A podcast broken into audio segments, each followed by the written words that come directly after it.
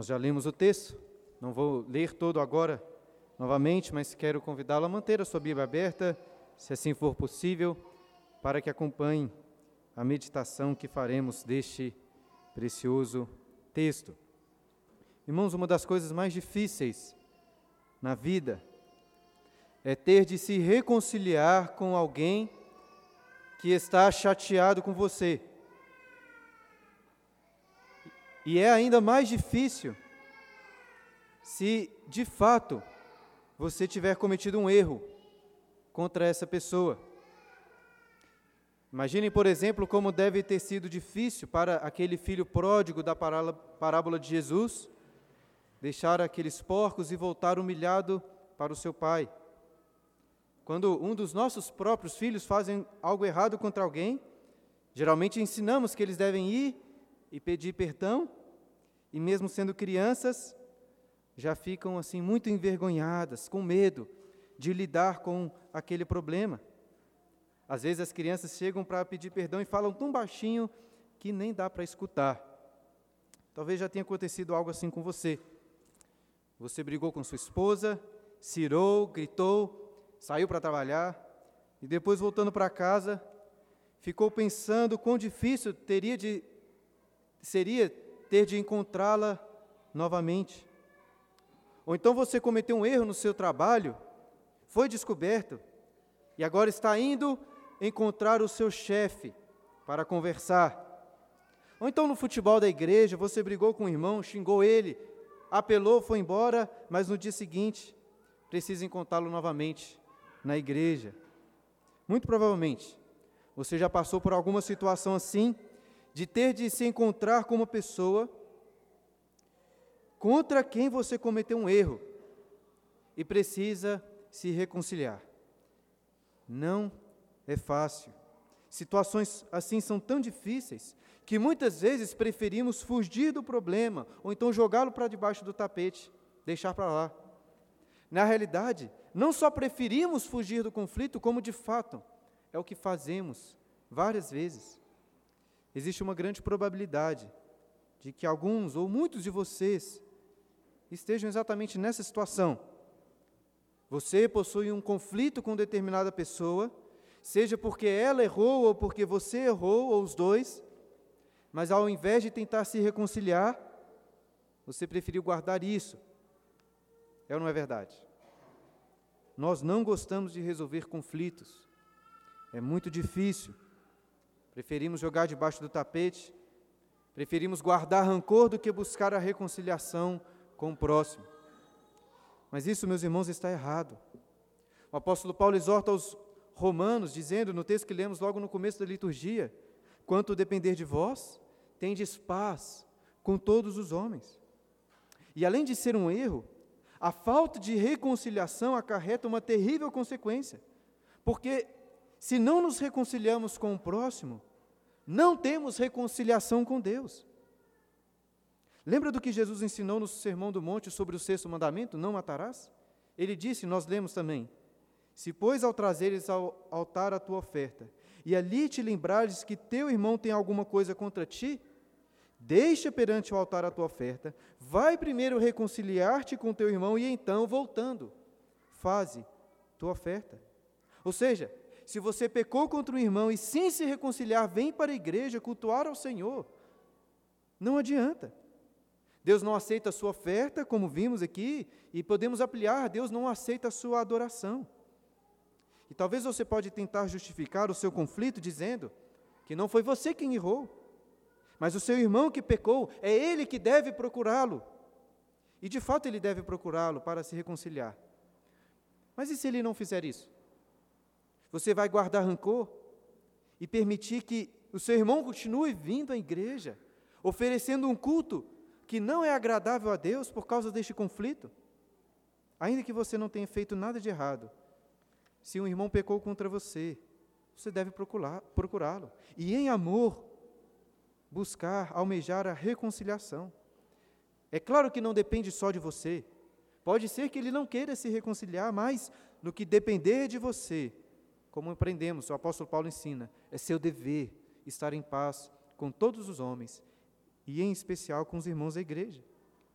Em suma, o que eu quero mostrar para vocês é que o seu relacionamento com Deus está diretamente associado com o seu relacionamento com o próximo. Você não terá paz com Deus se não buscar a paz com o seu próximo. Como você pode dizer que está em comunhão com Deus se está brigado com o seu cônjuge? Se está brigado com seu irmão, com o seu próximo? Como pode? Não é fácil buscar a reconciliação, fácil mesmo é fugir, fácil é deixar para lá. Mas se queremos andar com Deus, não há outra opção. E é exatamente isso que acontece com Jacó neste capítulo. O seu relacionamento com o Senhor estava diretamente associado com o seu relacionamento com outras pessoas. No capítulo 31, lemos que Jacó tentou fugir do seu tio Labão, mas este o encontrou e eles tiveram que se reconciliar, fazendo uma aliança. Agora, porém, Jacó estava diante de uma reconciliação muito mais difícil. Ele estava voltando para Canaã, a terra prometida, para sua casa. Mas antes ele teria que lidar com aquele que foi o motivo da sua fuga em primeiro lugar, lidar com Esaú. Jacó enganou seu irmão Esaú mais de uma vez, mentindo, tomando dele a sua bênção. Esaú queria matá-lo. E então 20 anos se passaram, mas para voltar à terra prometida e continuar recebendo as bênçãos de Deus, Jacó precisava se reconciliar com seu irmão. E é sobre essa história de reconciliação que vamos meditar hoje. Uma dificuldade, porém, é que temos outra história dentro dessa história. Se você reparar aí no texto de referência do sermão que eu coloquei na liturgia, perceberá que eu pulei os versículos 22 a 32, que narram a luta que Jacó teve com Deus. E essa luta é tão importante que será responsável pela mudança de nome de Jacó para Israel. E é exatamente por ser tão importante, e porque eu não quero pregar aqui um sermão de duas horas, que eu irei dedicar o próximo sermão apenas para estes versículos. Eu vou falar hoje um pouco sobre o encontro de Jacó com Deus, porque ele é determinante para a reconciliação de Jacó com Esaú. Contudo, o foco de hoje estará na reconciliação de Jacó com seu irmão Esaú. Como eu já disse, o relacionamento de Jacó com Deus estava diretamente associado ao seu relacionamento com Esaú. E espero conseguir mostrar para vocês como isso é importante para nós hoje também. Pois assim como Jacó, também estamos peregrinando para a terra prometida, para Canaã celestial. E se queremos chegar lá, se queremos ter comunhão com Deus, precisamos resolver os nossos conflitos. Portanto, que a história de reconciliação entre Jacó e Esaú sirva de exemplo para os nossos próprios relacionamentos. E essa história de reconciliação começa aí no capítulo 32, versículo 3. Vamos ler novamente. Então, Jacó enviou mensageiros adiante de si a Esaú, seu irmão, à terra de Seir, território de Edom. Nos primeiros dois versículos deste capítulo anteriores, lemos que anjos de Deus foram ao encontro de Jacó. Ou seja, o Senhor estava com ele como havia prometido e havia enviado os seus anjos para cuidar dele. Não havia o que temer. Ainda assim, Jacó estava receoso de se encontrar novamente com Esaú. E é por isso que ao invés de dar as caras de uma vez, né, já chegar chegando, Jacó envia os seus próprios anjos para preparar o encontro entre os irmãos. Eu digo que ele enviou os seus próprios anjos, porque a palavra hebraica para mensageiros é exatamente a mesma palavra para anjos, como aparece nos versículos anteriores. E o que esses mensageiros deveriam fazer? Versículo 4: E lhes ordenou: Assim falareis a meu senhor Esaú teu servo Jacó manda dizer isto: Como peregrino morei com Labão, em cuja companhia fiquei até agora. Tenho bois, jumentos, rebanhos, servos e servas.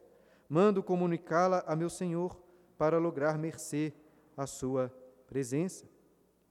A primeira coisa a notar nesses versículos é a forma de tratamento que Jacó usa. Olha aí, ele chama Esaú de meu senhor e refere a si mesmo como seu servo. E este detalhe é muito importante. Lembre-se que Jacó tinha roubado a bênção que Isaac, seu pai, queria dar para Esaú. Se você voltasse lá no capítulo 27, no versículo 29, veria que parte dessa bênção é exatamente a seguinte: Sirvam-te os povos, nações te reverenciem. Isaac então disse para Jacó: Sê senhor de teus irmãos, e os filhos de tua mãe se encurvem a ti. Ou seja, de acordo com essa bênção que Jacó roubou, Esaú seria o seu servo e Jacó o Senhor. Entretanto, para iniciar a reconciliação, parece que Jacó quer devolver a Esaú o que foi tomado, reparar o seu erro. Se Jacó antes se vestiu de peles para enganar o seu pai, para roubar a bênção de Esaú, agora Jacó se veste de humildade, se colocando na posição de servo. E encontramos aqui um excelente princípio para quando vamos buscar reconciliação com o nosso próximo. Devemos nos aproximar com humildade, com este mesmo espírito de servo. Jesus enfatizou muitas vezes a necessidade de nos portarmos como servos um dos outros. O apóstolo Paulo ensinou aos filipenses a sempre considerarem o próximo, o outro, como superior a si mesmo. É isso que Jacó fez e é isso que também devemos fazer para reparar os nossos relacionamentos. Veja, não adianta você querer buscar a reconciliação se o desejo que há no seu coração é de apontar o erro, de fazer com que o outro lhe peça perdão. Ainda que seja o outro que seja errado, a Bíblia nos ensina a considerá-lo superior. Jacó poderia aqui querer argumentar com Esaú, mostrando que Deus, desde antemão, já havia profetizado que a bênção seria dele.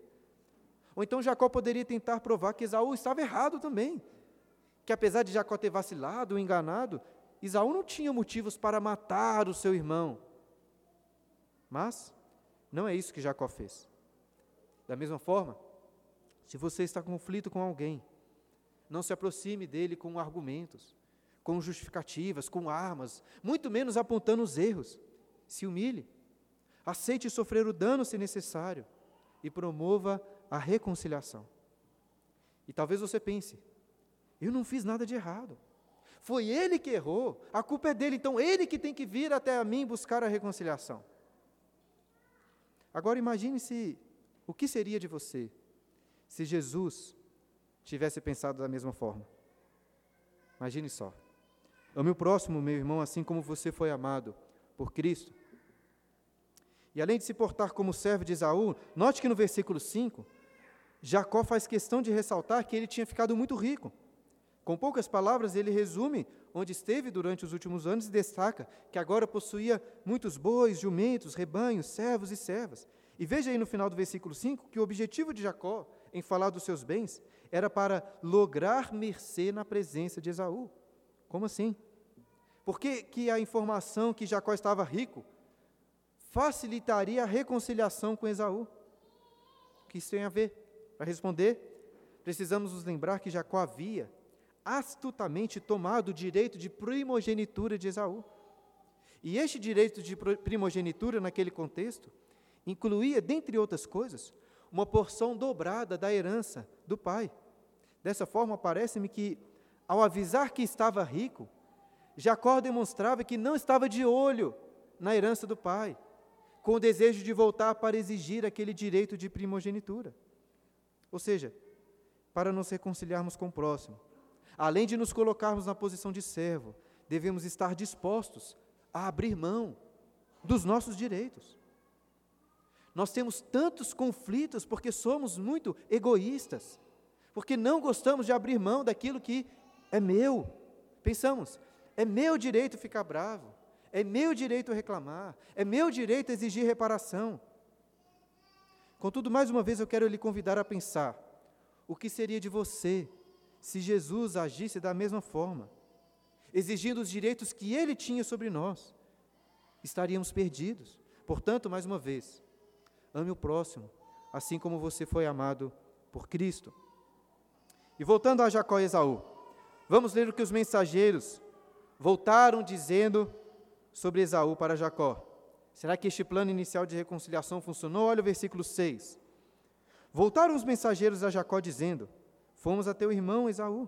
Também ele vem de caminho para se encontrar contigo e quatrocentos homens com ele. Então Jacó teve medo e se perturbou dividiu em dois bandos o povo com que ele estava, e os rebanhos, os bois, os camelos, pois disse: Se vier Esaú a um bando e o ferir, o outro bando escapará. Por que Esaú então estava vindo ao encontro de Jacó com estes quatrocentos homens? Irmãos, por incrível que possa parecer, se você olhar o capítulo 33, o próximo capítulo, verá que a motivação de Esaú era boa, era uma motivação pacífica. Perceberá que, na realidade, Esaú queria oferecer estes homens para escoltar Jacó durante o resto da sua viagem, para protegê-lo. Confira lá depois. No entanto, não é bem isso que Jacó pensou que estava acontecendo. Ele achou que Esaú estava vindo com 400 homens para fazer o quê? Para atacá-lo. Eu não sei se foi Esaú que não disse muita coisa para aqueles mensageiros, ou se foram os mensageiros de Jacó que eram muito ruins de serviço. Mas o fato é que essa mensagem deles era ambígua. Diante deste cenário, eu acho até que a preocupação de Jacó, o temor dele é bem razoável. Você não precisa ser muito pessimista para ficar com medo de Esaú chegando com 400 homens. Ainda assim, já que estamos falando aqui sobre reconciliação e relacionamentos, permita-me usar este exemplo de Jacó para dizer que muitas vezes interpretamos o que está acontecendo de forma equivocada. E por isso acabamos criando ou intensificando os nossos conflitos. Entenda o que eu quero dizer. Se Jacó soubesse que Esaú estava vindo em paz, como de fato era o caso, não haveria motivo para ele temer, não é mesmo? A reconciliação seria muito mais fácil. É por isso que eu estou querendo mostrar que mal entendidos são a causa de boa parte dos conflitos. Algumas semanas estava lendo um livro de um escritor alemão chamado Johann Gott, ou eu não sei exatamente como que pronuncia, mas o livro se chama Os, jo Os Sofrimentos do Jovem Werther. E em uma das cartas que esse Werther escreve para o seu amigo, ele diz o seguinte: prestem atenção. Eu fiz comprovar mais uma vez, meu caro, que os mal entendidos e a indolência talvez causem mais enganos no mundo do que a esperteza e a maldade. De qualquer modo, as duas últimas são, por certo, mais raras. Eu achei essa frase genial. O que ela está querendo mostrar é que os mal entendidos são muito mais comum do que nós pensamos, mais até do que a maldade que esperamos das pessoas. Nós vemos muita maldade, onde na realidade não há intenção negativa, é apenas um mal entendido. Costumeiramente interpretamos a fala ou a ação de determinada pessoa da pior maneira possível. Por exemplo, alguém lhe responde uma mensagem lá com poucas palavras, ou então nem responde a sua pergunta no WhatsApp, e você logo pensa que a pessoa está chateada com você. Sendo que, na realidade, ela podia estar simplesmente se, com, com pressa, ou então se esquecido daquela mensagem. Eu poderia, acho que, citar aqui vários exemplos, mas acho que facilmente você vai entender o que eu estou dizendo. Tente se lembrar de alguma situação em que você ficou muito aborrecido com alguém, mas foi só se sentar com ela para conversar, explicar melhor as coisas, que toda a sua chateação perdeu sentido. Eu não tenho tantos anos de ministério pastoral, de aconselhamento, mas a minha percepção é que a maioria dos conflitos nos casamentos e em todos os relacionamentos são por causa de mal entendidos. Porque ao invés de conversar, as pessoas preferem assumir que o outro fez o mal, sem dar a ele a chance de se explicar melhor. Eu já conversei com pessoas que há meses ou até anos estavam chateadas com alguém por causa de uma determinada situação, mas foi só sentar, conversar, que tudo se explicou. E ficou evidente que não havia motivos reais para o conflito, que a situação era muito mais fácil de ser resolvida. Portanto, se alguém falar ou fazer algo que lhe deixou chateado, sempre dê a ela o benefício da dúvida, de se explicar melhor. Entenda, Jacó tinha aqui todos os motivos para achar que a intenção de Esaú era, era vil, mas Jacó estava enganado. Da mesma maneira, você pode ter todos os motivos na sua mente para achar que a intenção de determinada pessoa foi ruim contra você, mas saiba que você também pode estar errado. Por isso, antes de ficar aborrecido, antes de aceitar ou assumir o, o pior de uma determinada atitude, assuma que você pode estar interpretando errada a situação e vá conversar, vá buscar a reconciliação. Jacó estava enganado. Jacó estava enganado. Mas pelo menos Jacó não fugiu dessa vez. Ele até chegou a dividir aqui os dois bandos, como lemos, como lemos, na expectativa de que um poderia fugir caso Esaú chegasse para os atacar. Mas mesmo com muito medo, ele não foge. Muitos pregadores e intérpretes veem com maus olhos esse medo de Jacó, como se faltasse fé no seu coração. E para quem está acompanhando os sermões aqui na igreja, sabe que eu não sou muito de pegar leve com Jacó e com as suas atitudes. Já destaquei que várias vezes a incredulidade deste patriarca. Contudo, eu não acho que é o caso aqui. O medo é parte natural das nossas vidas, de quem nós somos. Não é algo pecaminoso necessariamente. Homens cheios de fé em Deus também ficam com medo. A diferença é que não ficam desesperados, porque ao mesmo tempo que temem, confiam no cuidado do Senhor. E eu acho que é isso que Jacó faz aqui. Veja, por um lado, nós em que encontramos Jacó novamente com aqueles seus planos, com as suas estratégias. Estratégias que das outras vezes claramente não adiantaram de nada. No entanto, dessa vez, Jacó faz uma coisa muito diferente. O que, que ele faz de diferente?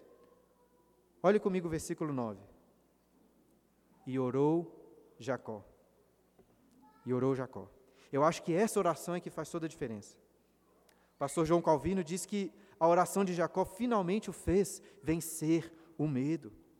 Não no sentido que o medo desapareceu completamente, mas que agora ele tinha alguém em quem confiar. O que, que os nossos filhos fazem quando ficam com medo? Os meus, pelo menos quando tem um pesadelo à noite, eles choram, vão até a minha cama e ali conseguem dormir novamente, tranquilos. Ao orar, Jacó fez isso. Fez exatamente aquilo que o apóstolo Paulo também disse aos Filipenses, no capítulo 4, versículo 6. Não andeis ansiosos de coisa alguma, em tudo, porém, sejam conhecidas diante de Deus as vossas petições, pela oração e pela súplica com ações de graças. E a paz de Deus, que excede todo entendimento, guardará o vosso coração e a vossa mente em Cristo Jesus. Jacó colocou os seus temores diante de Deus em oração, algo que nós não vimos acontecendo anteriormente. Pelo menos Moisés, o escritor, não registrou nada assim. E é por isso que eu digo que agora Jacó fez diferente. E olha, irmãos, não é tão fácil definir quando os nossos próprios planos e estratégias são motivadas por falta de fé em Deus. Mas eu acho que essa oração confirma que Jacó não estava aqui confiando na sua força, nos seus planos, mas que ele estava confiando no poder de Deus. E nós vamos ler agora essa oração. Eu gostaria que você prestasse bastante atenção. Essa é a maior oração de todo o livro de Gênesis.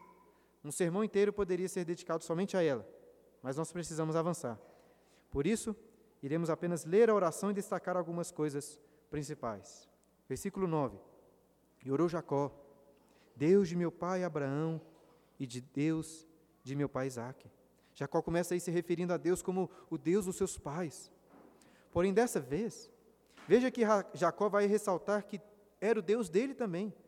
Olha o que ele continua dizendo: Ó oh, Senhor, que me disseste, torna a tua terra e a tua parentela, e te farei bem. Ou seja, Jacó reconhece que ele faz parte também dessa aliança, que as promessas dadas aos seus pais foram concedidas a ele também. E continua no versículo 10: Sou indigno de todas as misericórdias e de toda a fidelidade que tens usado para com teu servo, pois apenas com o meu cajado atravessei esse Jordão, já agora sou dois bandos. Talvez essa seja a parte mais importante da oração. Jacó reconhece que era indigno, reconhece que todos os seus próprios planos e enganos de nada adiantaram, porque foi a mão de Deus que o abençoou. E assim, não baseado na sua força, na sua dignidade, Jacó clama a Deus, versículo 11: Livra-me das mãos de meu irmão Esaú, porque eu o temo, para que não venha ele matar-me e as mães com os filhos. Então aqui percebemos que Jacó reconhece a sua completa dependência de Deus. Ele estava com medo, mas sabia que o Senhor e só o Senhor poderia protegê-lo. E então ele encerra a oração dizendo, versículo 12: E disseste: Certamente eu te farei bem, dar-te-ei a descendência como a areia do mar, que pela multidão não se pode contar. Como disse o pastor Matthew Henry, comentando esse último versículo, o melhor que podemos dizer a Deus em oração é o que Deus já disse a nós. Veja que, em certo sentido, Jacó está fazendo isso, ele está cobrando a Deus aquilo que Deus já havia prometido. Deus disse que iria cuidar, queria dar a ele uma descendência inumerável. E na mente de Jacó, essa descendência estava agora em grande risco, porque ele achava que Esaú estava vindo para matá-los.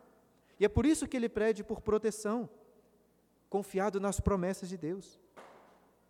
Irmãos, oração é um dos mais claros exercícios da fé, que você realmente confia em Deus. Pensa comigo. Você não vê Deus, mas fica ali conversando, colocando a sua vida, colocando as suas decisões nas mãos desse Deus. Isso é loucura, meus irmãos. Isso é loucura, a não ser que seja verdade. Se você realmente acredita em Deus, que Ele é o Pai celeste, você ora. Sabe por que eu e você oramos pouco? Porque somos como aquele antigo Jacó, que confiava em si mesmo, na sua própria força, nos seus próprios planos. Mas esse Jacó de agora é um Jacó que descansa em Deus, que confia na Sua palavra. Agora, orar e confiar em Deus não significa que você vai simplesmente deitar, descansar e não fazer nada, passivamente esperando Deus agir. Deus cuida de nós, apesar de nós, mas Ele também cuida de nós através do nosso esforço e das nossas atitudes. Eu gosto muito do exemplo de Neemias.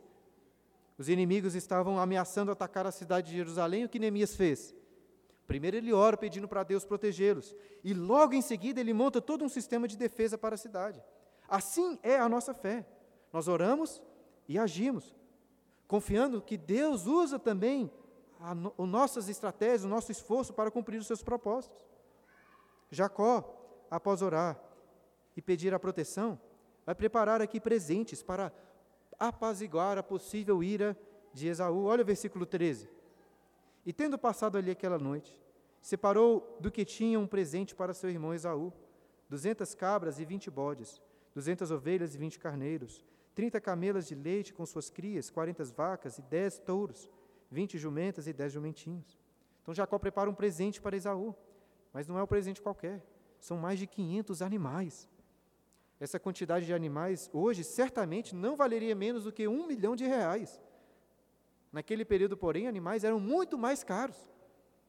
Se você acha que hoje a carne está cara, pode ter certeza que na antiguidade era muito mais. Mas Jacó não iria entregar tudo de uma vez. Olha o que o texto continua dizendo, versículo 13. Desculpa, versículo 16.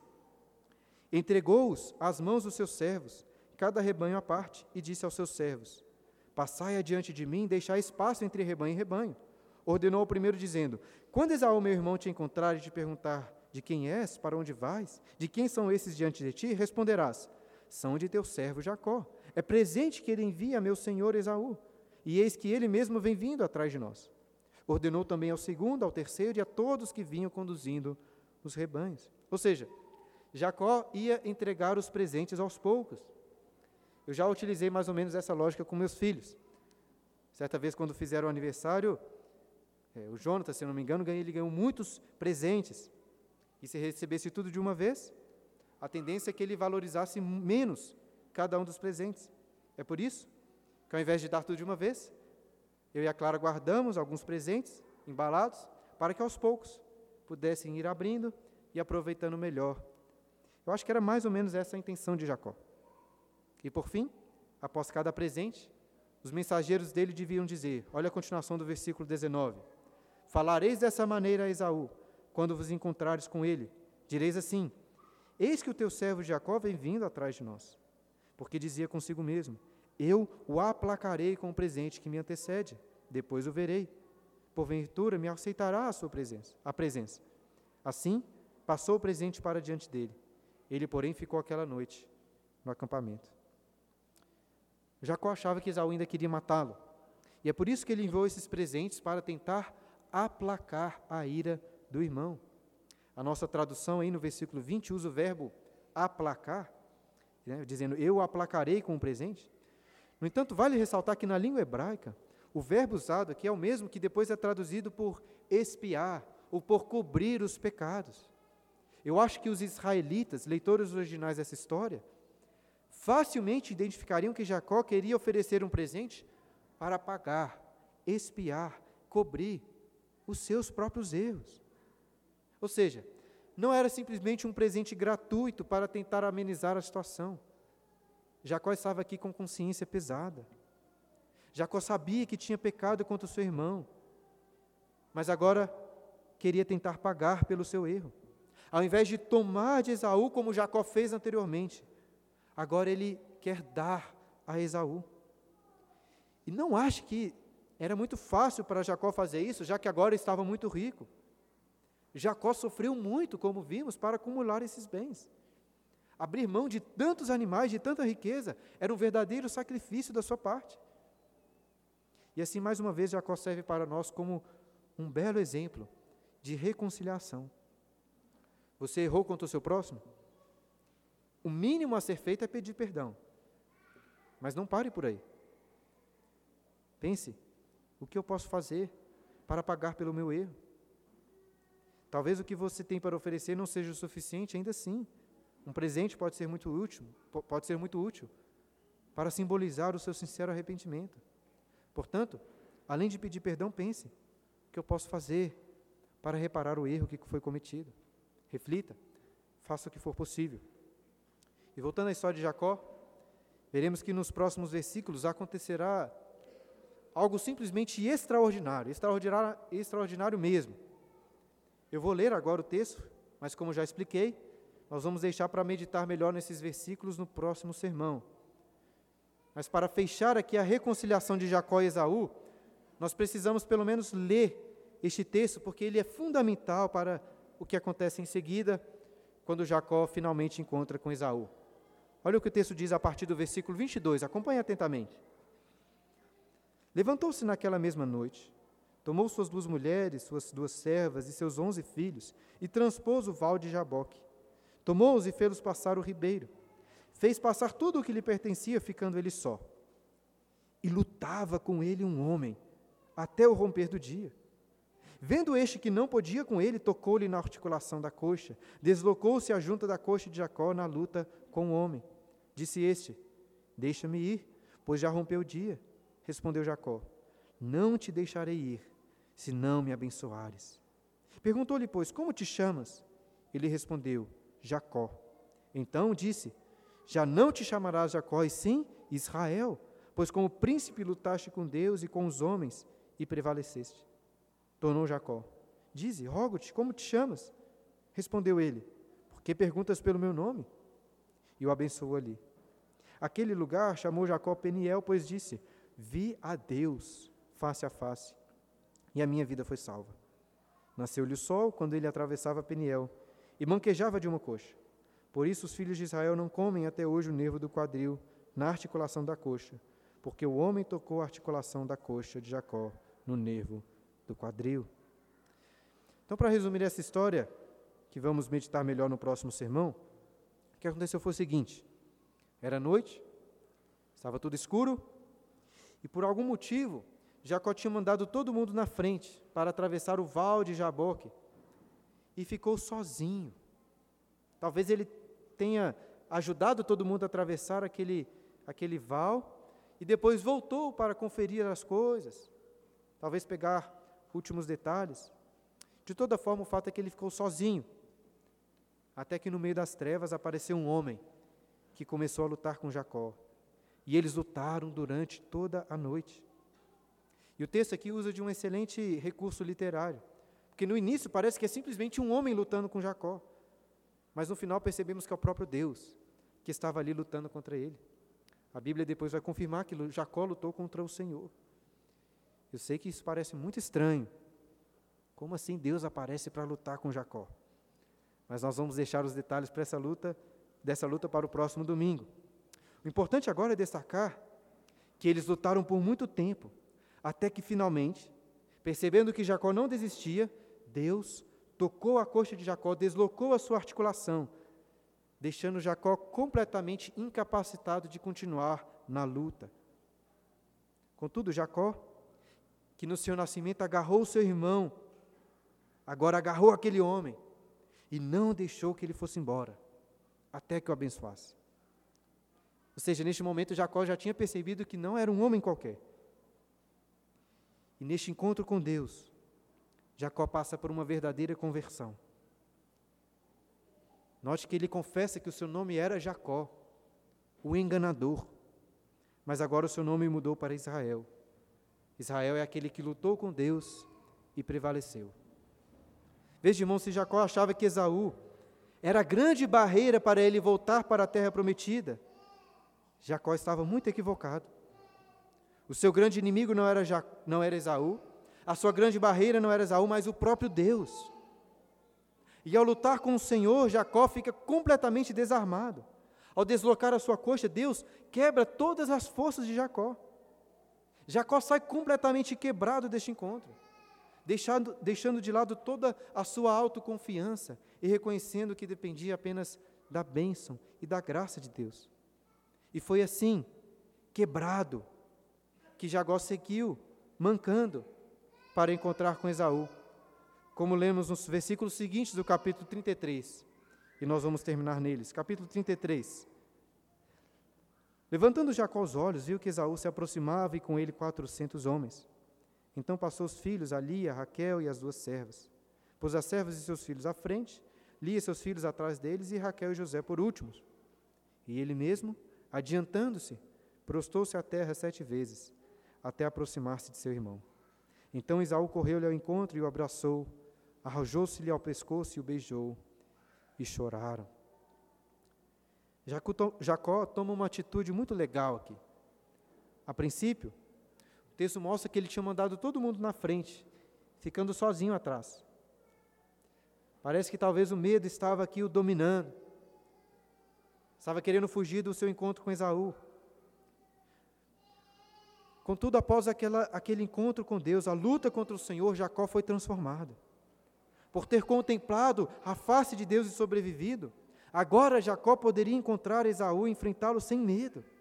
E veja que ao invés de ficar atrás, o versículo 13 diz que ele se adiantou, passou todo mundo, e ainda que ele estivesse mancando, foi até Esaú, se prostou sete vezes em humilhação e arrependimento. E por fim lemos no versículo 4 que Jacó alcançou reconciliação, quando Esaú o abraçou e o beijou. Irmãos, no início eu disse que o nosso relacionamento com Deus está diretamente associado ao nosso relacionamento com o próximo. E agora vimos como isso era uma realidade na vida de Jacó. O encontro dele com Deus mudou a maneira na qual ele se aproximou de Esaú. E isso é verdade sobre nós também. Se você realmente teve um encontro com Deus, se você realmente foi transformado pela sua graça, os seus relacionamentos serão transformados. Se você foi reconciliado com Deus, você irá buscar a reconciliação com o seu próximo. Para entrar na terra prometida, é necessário, antes, ser quebrado por Deus, deixar de lado todos os nossos supostos direitos, toda a nossa autoconfiança, autojustiça, e assim transformados por este relacionamento com Deus. Os nossos relacionamentos com cônjuge, com familiares, com irmãos, com vizinhos, com o próximo. Todos esses relacionamentos serão transformados também. Quando você perceber que não tem forças para continuar lutando, que você não tem valor em si mesmo, que você é um manco, um pecador derrotado. Só assim você perceberá que não há motivo nenhum para guardar rancor, contra o seu próximo, nem manter qualquer queixa ou conflito contra quem quer que seja. Irmãos, o problema é que nós nos levamos a sério demais. Achamos que somos muito importantes, que o nosso nome, que a nossa estima tem altíssimo valor. Mas quando Deus quebrar tudo isso, você naturalmente irá pedir perdão e perdoar, tendo paz com todos os homens, pelo menos no que depender de você. Se você está em Cristo, você deve ser a primeira pessoa a reconhecer que não possui nenhum, nenhum motivo para estar em conflito, com rancor, com birra, o que for, com qualquer pessoa que seja. Se for um verdadeiro inimigo que quer o seu mal, tudo bem você se proteger como Jacó fez, ainda assim, a Bíblia ensina que você deve amar os seus inimigos, fazer o bem a eles, pagando sempre o mal com o bem. Agora, se você está com algum conflito com um irmão aqui da igreja, você não tem outra opção a não ser buscar imediatamente a reconciliação. Veja, o ideal é que você procure tal pessoa, converse e sigam em paz. Mas eu acho até que pode acontecer que algo que lhe chateou é tão pequeno que nem vale a pena conversar. Eu até acho que isso pode acontecer em algumas poucas situações. Mas se for o caso, entenda o seguinte: talvez você possa até deixar para lá, mas você deve necessariamente cobrir esse pecado, esquecê-lo, considerando como se tal erro nunca tivesse sido cometido. Preste muita atenção nisso. Você não tem o direito de permanecer chateado com ninguém aqui da igreja. Ou você conversa, perdoa e resolve. Ou você realmente cobre o pecado em amor. Ou até, se for o caso, se for algo muito grave, que o irmão aqui da igreja não quer se arrepender, o que você deve fazer? Jesus ensinou em Mateus 18: você deve procurar outras pessoas da igreja, se necessário, até caminhar para uma disciplina. E mesmo no pior de todos os cenários, ainda que você precisa considerar que tal pessoa não é mais o seu irmão em Cristo, é o seu inimigo. Até aí você tem que amar essas pessoas.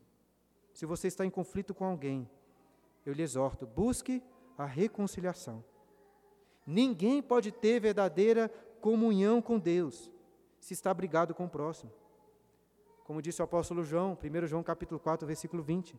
Se alguém disser ama a Deus e odiar o seu irmão, é mentiroso. Nós gostamos de ficar guardando rancor.